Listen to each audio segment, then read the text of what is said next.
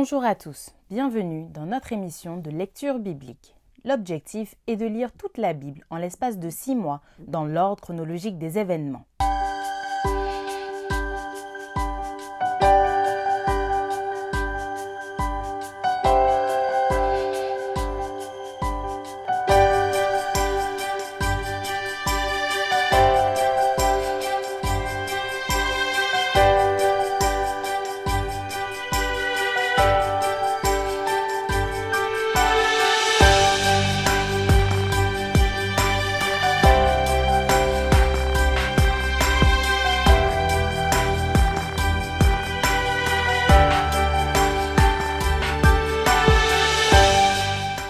Cette émission vous est proposée par l'Église adventiste du 7e jour d'Évry. Si vous voulez suivre ce plan, n'hésitez pas à cliquer sur le lien dans la description.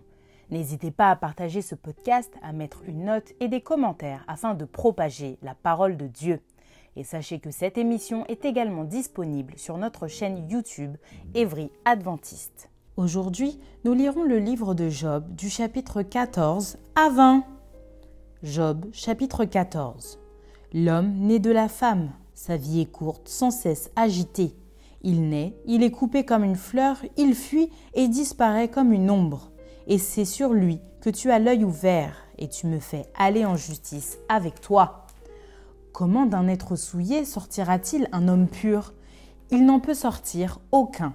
Si les jours sont fixés, si tu as compté ses mois, si tu en as marqué le terme qu'il ne saurait franchir, détourne de lui les regards et donne-lui du relâche pour qu'il ait au moins la joie du mercenaire à la fin de sa journée. Un arbre a de l'espérance, quand on le coupe, il repousse, il produit encore des rejetons. Quand sa racine a vieilli dans la terre, quand son tronc meurt dans la poussière, il reverdit, à l'approche de l'eau, il pousse des branches comme une jeune plante.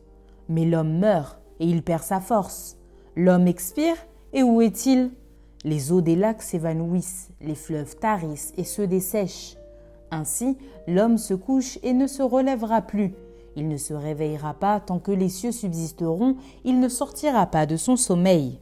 Oh, si tu voulais me cacher dans le séjour des morts, m'y tenir à couvert jusqu'à ce que ta colère fût passée, et me fixer un terme auquel tu te souviendras de moi. Si l'homme, une fois mort, pouvait revivre, j'aurais de l'espoir tout le temps de mes souffrances, jusqu'à ce que mon état vînt à changer. Tu appellerais alors et je te répondrais. Tu languirais après l'ouvrage de tes mains. Mais aujourd'hui, tu comptes mes pas, tu as l'œil sur mes péchés. Mes transgressions sont scellées en un faisceau et tu imagines des iniquités à ma charge. La montagne s'écroule et périt, le rocher disparaît de sa place. La pierre est broyée par les eaux et la terre emportée par leur courant. Ainsi, tu détruis l'espérance de l'homme. Tu es sans cesse à l'assaillir et il s'en va. Tu le défigures, puis tu le renvoies. Que ses fils soient honorés, il n'en sait rien. Qu'il soit dans l'abaissement, il ignore. C'est pour lui seul qu'il éprouve de la douleur en son corps. C'est pour lui seul qu'il ressent de la tristesse en son âme. Job, chapitre 15. Eliphaz de Théman prit la parole et dit Le sage répond-il par un vain savoir? Se gonfle-t-il la poitrine du vent d'Orient? Est-ce par d'inutiles propos qu'il se défend? Est-ce par des discours qui ne servent à rien? Toi, tu détruis même la crainte de Dieu, tu anéantis tout mouvement de piété devant Dieu. Ton iniquité dirige ta bouche et tu prends le langage des hommes rusés. Ce n'est pas moi, c'est ta bouche qui te condamne, ce sont tes lèvres qui déposent contre toi. Es-tu né le premier des hommes? As-tu été enfanté avant les collines? As-tu reçu les confidences de Dieu? As-tu dérobé la sagesse à ton profit? Que sais-tu que nous ne sachions pas? Quelle connaissance as-tu que nous n'ayons pas? Il y a parmi nous des cheveux blancs, des vieillards plus riches de jours que ton père. Tiens-tu pour peu de choses les consolations de Dieu et les paroles qui doucement se font entendre à toi? Où ton cœur t'entraîne-t-il et que signifie ce roulement de tes yeux? Quoi? C'est contre Dieu que tu tournes ta colère et que ta bouche exhale de pareils discours. Qu'est-ce que l'homme pour qu'il soit pur? Celui qui est né de la femme peut-il être juste? Si Dieu n'a pas confiance en ses saints, si les cieux ne sont pas purs devant lui, combien moins l'être abominable et pervers, l'homme qui boit l'iniquité comme l'eau? Je vais te parler, écoute-moi. Je raconterai ce que j'ai vu, ce que les sages ont fait connaître, ce qu'ils ont révélé, l'ayant appris de leur père. À eux seuls appartenait le pays, et parmi eux nul étranger n'était encore venu. Le méchant passe dans l'angoisse tous les jours de sa vie, toutes les années qui sont le partage de l'impie. La voix de la terreur retentit à ses oreilles, au sein de la paix, le dévastateur va fondre sur lui. Il n'espère pas échapper aux ténèbres, il voit l'épée qui le menace. Il court ça et là pour chercher du pain, il sait que le jour des ténèbres l'attend. La détresse et l'angoisse l'épouvante, elle l'assaille comme un roi, prêt à combattre. Car il a levé la main contre Dieu, il a bravé le Tout-Puissant. Il a eu l'audace de courir à lui sous le dos épais de ses boucliers. Il avait le visage couvert de graisse, les flancs chargés d'embonpoint. Et il habite les villes détruites, des maisons abandonnées sur le point de tomber en ruine. Il ne s'enrichira plus, sa fortune ne se relèvera pas, sa prospérité ne s'étendra plus sur la terre. Il ne pourra se dérober aux ténèbres, la flamme consumera ses rejetons, et Dieu le fera périr par le souffle de sa bouche. S'il a confiance dans le mal, il se trompe, car le mal sera sa récompense. Elle arrivera avant le terme de ses jours, et son rameau ne verdira plus. Il sera comme une vigne dépouillée de ses fruits encore verts, comme un olivier dont on a fait tomber les fleurs. La maison de l'impie deviendra stérile, et le feu dévorera la tente de l'homme corrompu. Il conçoit le mal et il enfante le mal. Il mûrit dans son sein des fruits qui le trompent. Job chapitre 16 Job prit la parole et dit J'ai souvent entendu pareille chose. Vous êtes tous des consolateurs fâcheux. Quand finiront ces discours en l'air? Pourquoi cette irritation dans tes réponses? Moi aussi je pourrais parler comme vous si vous étiez à ma place. Je vous accablerais de paroles, je secouerais sur vous la tête, je vous fortifierais de la bouche, je remuerais les lèvres pour vous soulager. Si je parle, mes souffrances ne seront point calmées, et si je me tais, en quoi seront-elles moindres? Maintenant, hélas, il m'a épuisé, tu as ravagé toute ma maison. Tu m'as saisi pour témoigner contre moi, ma maigreur se lève et m'accuse en face. Il me déchire et me poursuit dans sa fureur. Il grince des dents contre moi, il m'attaque et me perce de son regard. Ils ouvrent la bouche pour me dévorer, ils m'insultent et me frappent les joues, ils s'acharnent tous après moi. Dieu me livre à la merci des impies, il me précipite entre les mains des méchants. J'étais tranquille et il m'a secoué, il m'a saisi par la nuque et m'a brisé, il a tiré sur moi comme à un but. Ses traits m'environnent de toutes parts. Il me perce les reins sans pitié, il répand ma bile sur la terre. Il me fait brèche sur brèche, il fond sur moi comme un guerrier. J'ai cousu un sac sur ma peau, j'ai roulé ma tête dans la poussière. Les pleurs ont altéré mon visage, l'ombre de la mort est sur mes paupières. Je n'ai pourtant commis aucune violence et ma prière fut toujours pure. Ô terre, ne couvre point mon sang et que mes cris prennent librement leur essor. Déjà maintenant mon témoin est dans le ciel, mon témoin est dans les lieux élevés. Mes amis se jouent de moi, c'est Dieu que j'implore avec larmes. Puisse-t-il donner à l'homme raison contre Dieu et au Fils de l'homme contre ses amis? Car le nombre de mes années touche à son terme et je m'en irai par un sentier d'où je ne reviendrai pas. Job chapitre 17 mon souffle se perd, mes jours s'éteignent, le sépulcre m'attend. Je suis environné de moqueurs et mon œil doit contempler leurs insultes. Sois auprès de toi-même ma caution. Autrement, qui répondrait pour moi? Car tu as fermé leur cœur à l'intelligence. Aussi, ne les laisseras-tu pas triompher? On invite ses amis au partage du butin et l'on a des enfants dont les yeux se consument. Il m'a rendu la fable des peuples et ma personne est un objet de mépris. Mon œil est obscurci par la douleur, tous mes membres sont comme une ombre. Les hommes droits en sont stupéfaits, et l'innocent se soulève contre l'impie.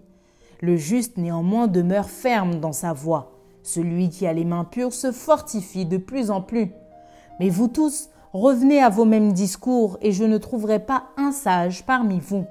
Quoi? Mes jours sont passés, mes projets sont anéantis, les projets qui remplissaient mon cœur. Et ils prétendent que la nuit c'est le jour, que la lumière est proche quand les ténèbres sont là.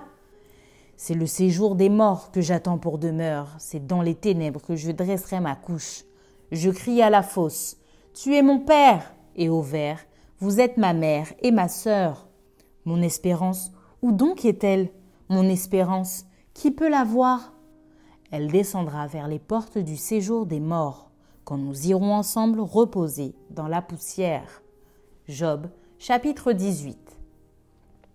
Bildad de Chuage prit la parole et dit Quand mettrez-vous un terme à ces discours? Ayez de l'intelligence, puis nous parlerons. Pourquoi sommes-nous regardés comme des bêtes? Pourquoi ne sommes-nous à vos yeux que des brutes? Ô toi qui te déchires dans ta fureur, faut-il à cause de toi que la terre devienne déserte?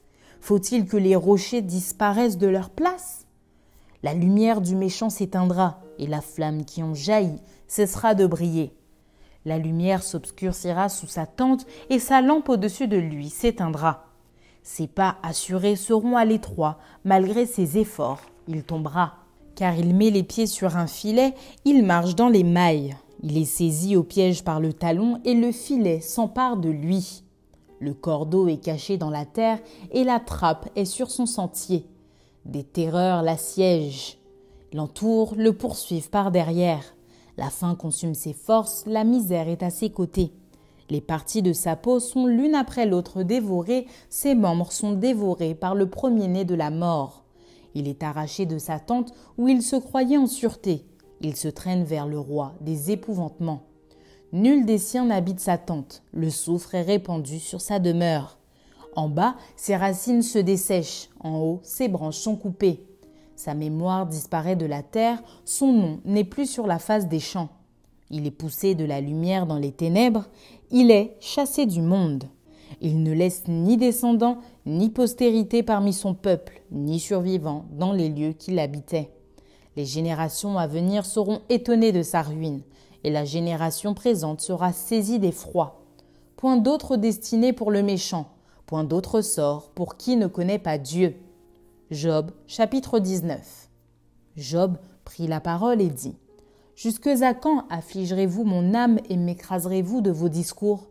Voilà dix fois que vous m'outragez. N'avez-vous pas honte de m'étourdir ainsi? Si réellement j'ai péché, seul j'en suis responsable. Pensez-vous me traiter avec hauteur? Pensez-vous démontrer que je suis coupable? Sachez alors que c'est Dieu qui me poursuit et qui m'enveloppe de son filet. Voici je crie à la violence et nul ne répond. J'implore justice et point de justice. Il m'a fermé toute issue et je ne puis passer. Il a répandu des ténèbres sur mes sentiers. Il m'a dépouillé de ma gloire, il a enlevé la couronne de ma tête. Il m'a brisé de toutes parts et je m'en vais. Il a arraché mon espérance comme un arbre. Il s'est enflammé de colère contre moi, il m'a traité comme l'un de ses ennemis. Ses troupes se sont de concert mises en marche. Elles se sont frayées leur chemin jusqu'à moi, elles ont campé autour de ma tente. Il a éloigné de moi mes frères, et mes amis se sont détournés de moi. Je suis abandonné de mes proches, je suis oublié de mes intimes. Je suis un étranger pour mes serviteurs et mes servantes. Je ne suis plus à leurs yeux qu'un inconnu. J'appelle mon serviteur et il ne répond pas. Je le supplie de ma bouche et c'est en vain. Mon humeur est à charge à ma femme et ma plainte au fils de mes entrailles. Je suis méprisé même par des enfants. Si je me lève, je reçois leurs insultes. Ce que j'avais pour confident m'ont en horreur. Ce que j'aimais se sont tournés contre moi. Mes os sont attachés à ma peau et à ma chair. Il ne me reste que la peau des dents. Ayez pitié, ayez pitié de moi, vous mes amis, car la main de Dieu m'a frappé. Pourquoi me poursuivre comme Dieu me poursuit? Pourquoi vous montrer insatiable de ma chair? Oh Je voudrais que mes paroles fussent écrites, qu'elles fussent écrites dans un livre. Je voudrais qu'avec un burin de fer et avec du plomb, elles fussent pour toujours gravées dans le roc mais je sais que mon Rédempteur est vivant et qu'il se lèvera le dernier sur la terre. Quand ma peau sera détruite, il se lèvera. Quand je n'aurai plus de chair, je verrai Dieu. Je le verrai et il me sera favorable. Mes yeux le verront et non ceux d'un autre. Mon âme languit d'attente au-dedans de moi. Vous direz alors Pourquoi le poursuivions-nous? Car la justice de ma cause sera reconnue. Craignez pour vous le glaive, les châtiments par le glaive sont terribles, et sachez qu'il y a un jugement. Job chapitre 20 Tsophar de Nahama prit la parole et dit Mes pensées me forcent à répondre et mon agitation ne peut se contenir. J'ai entendu des reproches qui m'outragent. Le souffle de mon intelligence donnera la réplique. Ne sais-tu pas que de tout temps, depuis que l'homme a été placé sur la terre, le triomphe des méchants a été court et la joie de l'impie momentanée Quand il s'élèverait jusqu'aux cieux et que sa tête toucherait au nu, il périra pour toujours comme son ordure, et ceux qui le voyaient diront Où est-il? Il s'envolera comme un songe et on ne le trouvera plus. Il disparaîtra comme une vision nocturne. L'œil qui le regardait ne le regardera plus. Le lieu qu'il habitait ne l'apercevra plus. Ses fils seront assaillis par les pauvres, et ses mains restitueront ceux qu'il a pris par violence. La vigueur de la jeunesse qui remplissait ses membres aura sa couche avec lui dans la poussière. Le mal était doux à sa bouche, il le cachait sous sa langue. Il le savourait sans l'abandonner, il le retenait au milieu de son palais. Mais sa nourriture se transformera dans ses entrailles, elle deviendra dans son corps un venin d'aspic. Il a englouti des richesses, il les vomira. Dieu les chassera de son ventre. Il a sucé du venin d'aspic, la langue de la vipère le tuera. Il ne reposera plus ses regards sur les ruisseaux, sur les torrents, sur les fleuves de miel et de lait. Il rendra ce qu'il a gagné et n'en profitera plus. Il restituera tout ce qu'il a pris et n'en jouira plus. Car il a opprimé, délaissé les pauvres. Il a ruiné des maisons et ne les a pas rétablies. Son avidité n'a point connu de borne, mais il ne sauvera pas ce qu'il avait de plus cher. Rien n'échappait à sa voracité, mais son bien-être ne durera pas. Au milieu de l'abondance, il sera dans la détresse. La main de tous les misérables se lèvera sur lui. Et voici, pour lui remplir le ventre, Dieu enverra sur lui le feu de sa colère, et le rassasira par une pluie de traits. S'il échappe aux armes de fer, l'arc d'airain le transpercera. Il arrache de son corps le trait qui étincelle au sortir de ses entrailles, et il est en proie aux terreurs de la mort. Toutes les calamités sont réservées à ses trésors. Il sera consumé par un feu que n'allumera point l'homme, et ce qui restera dans sa tente en deviendra la pâture. Les cieux dévoileront son iniquité et la terre s'élèvera contre lui. Les revenus de sa maison seront emportés, ils disparaîtront au jour de la colère de Dieu. Telle est la part que Dieu réserve aux méchants, tel est l'héritage que Dieu lui destine.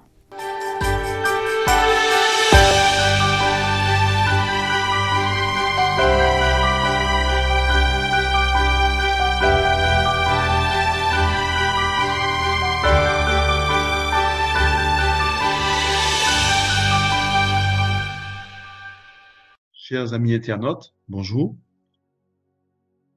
Aujourd'hui, nous allons nous pencher succinctement autour du chapitre 14, au chapitre 20, jusqu'au chapitre 20 du moins du livre de Job.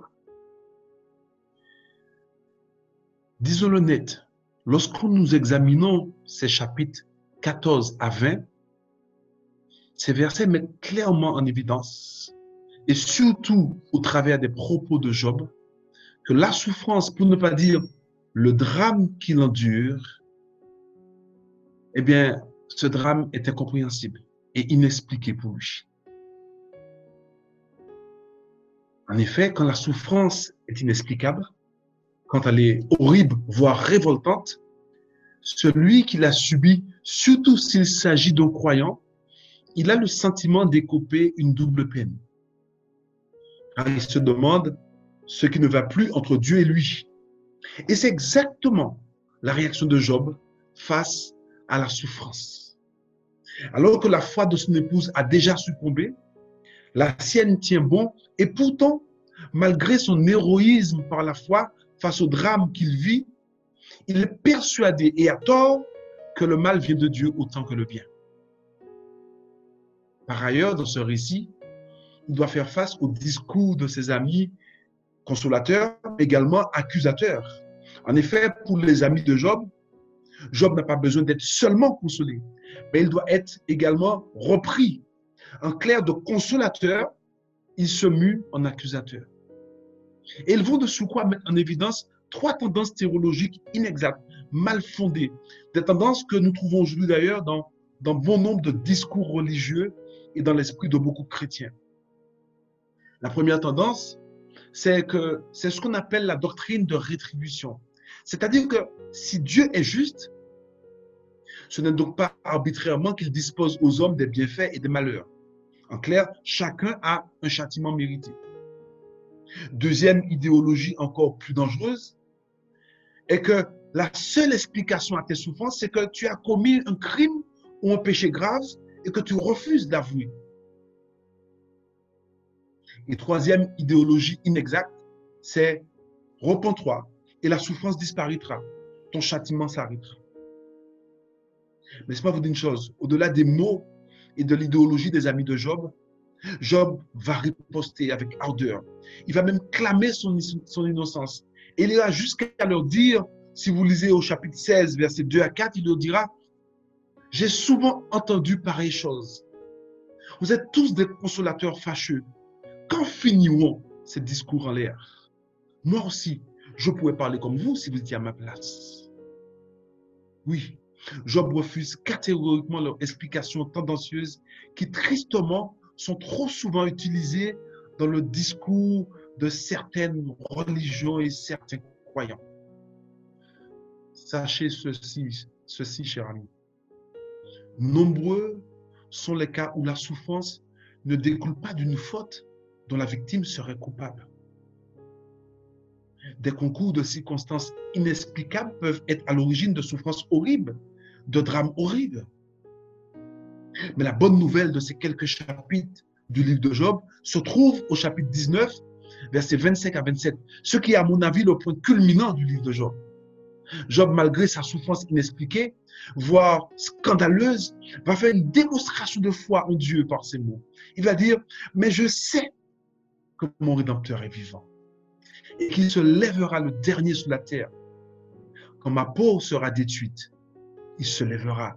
Après que ma peau aura été détruite, moi-même, je contemplerai Dieu. Quelle foi, n'est-ce pas? Job a conscience que la vie de l'homme ne se joue pas uniquement dans ce bas monde. Il a l'intime conviction que malgré les souffrances atroces, les souffrances horribles, voire scandaleuses que peuvent subir les hommes sous cette planète, il a l'intime conviction que l'humanité n'est pas orpheline, que quelqu'un s'occupe de nous. Oui, chers amis, ce merveilleux livre de Job nous révèle qu'un jour, Dieu se lèvera. Et en ces jours-là, la souffrance disparaîtra. Les ténèbres se dissiperont. En ce temps-là, Dieu va déployer totalement sa toute-puissance afin d'établir son règne. Il va instaurer son royaume, un royaume de paix, d'amour, de, de félicité, et ce, pour le bien des hommes. Mais faut-il encore que l'homme accepte, à l'instar de Job, de le prendre comme rédempteur? Oui, je vous assure, Dieu s'active afin de rétablir ou d'établir son règne. Il désire que vous y soyez. Alors, alors, qu'allez-vous décider? Merci d'avoir partagé cette lecture avec nous. Je vous donne rendez-vous demain, si Dieu veut, pour un nouvel épisode.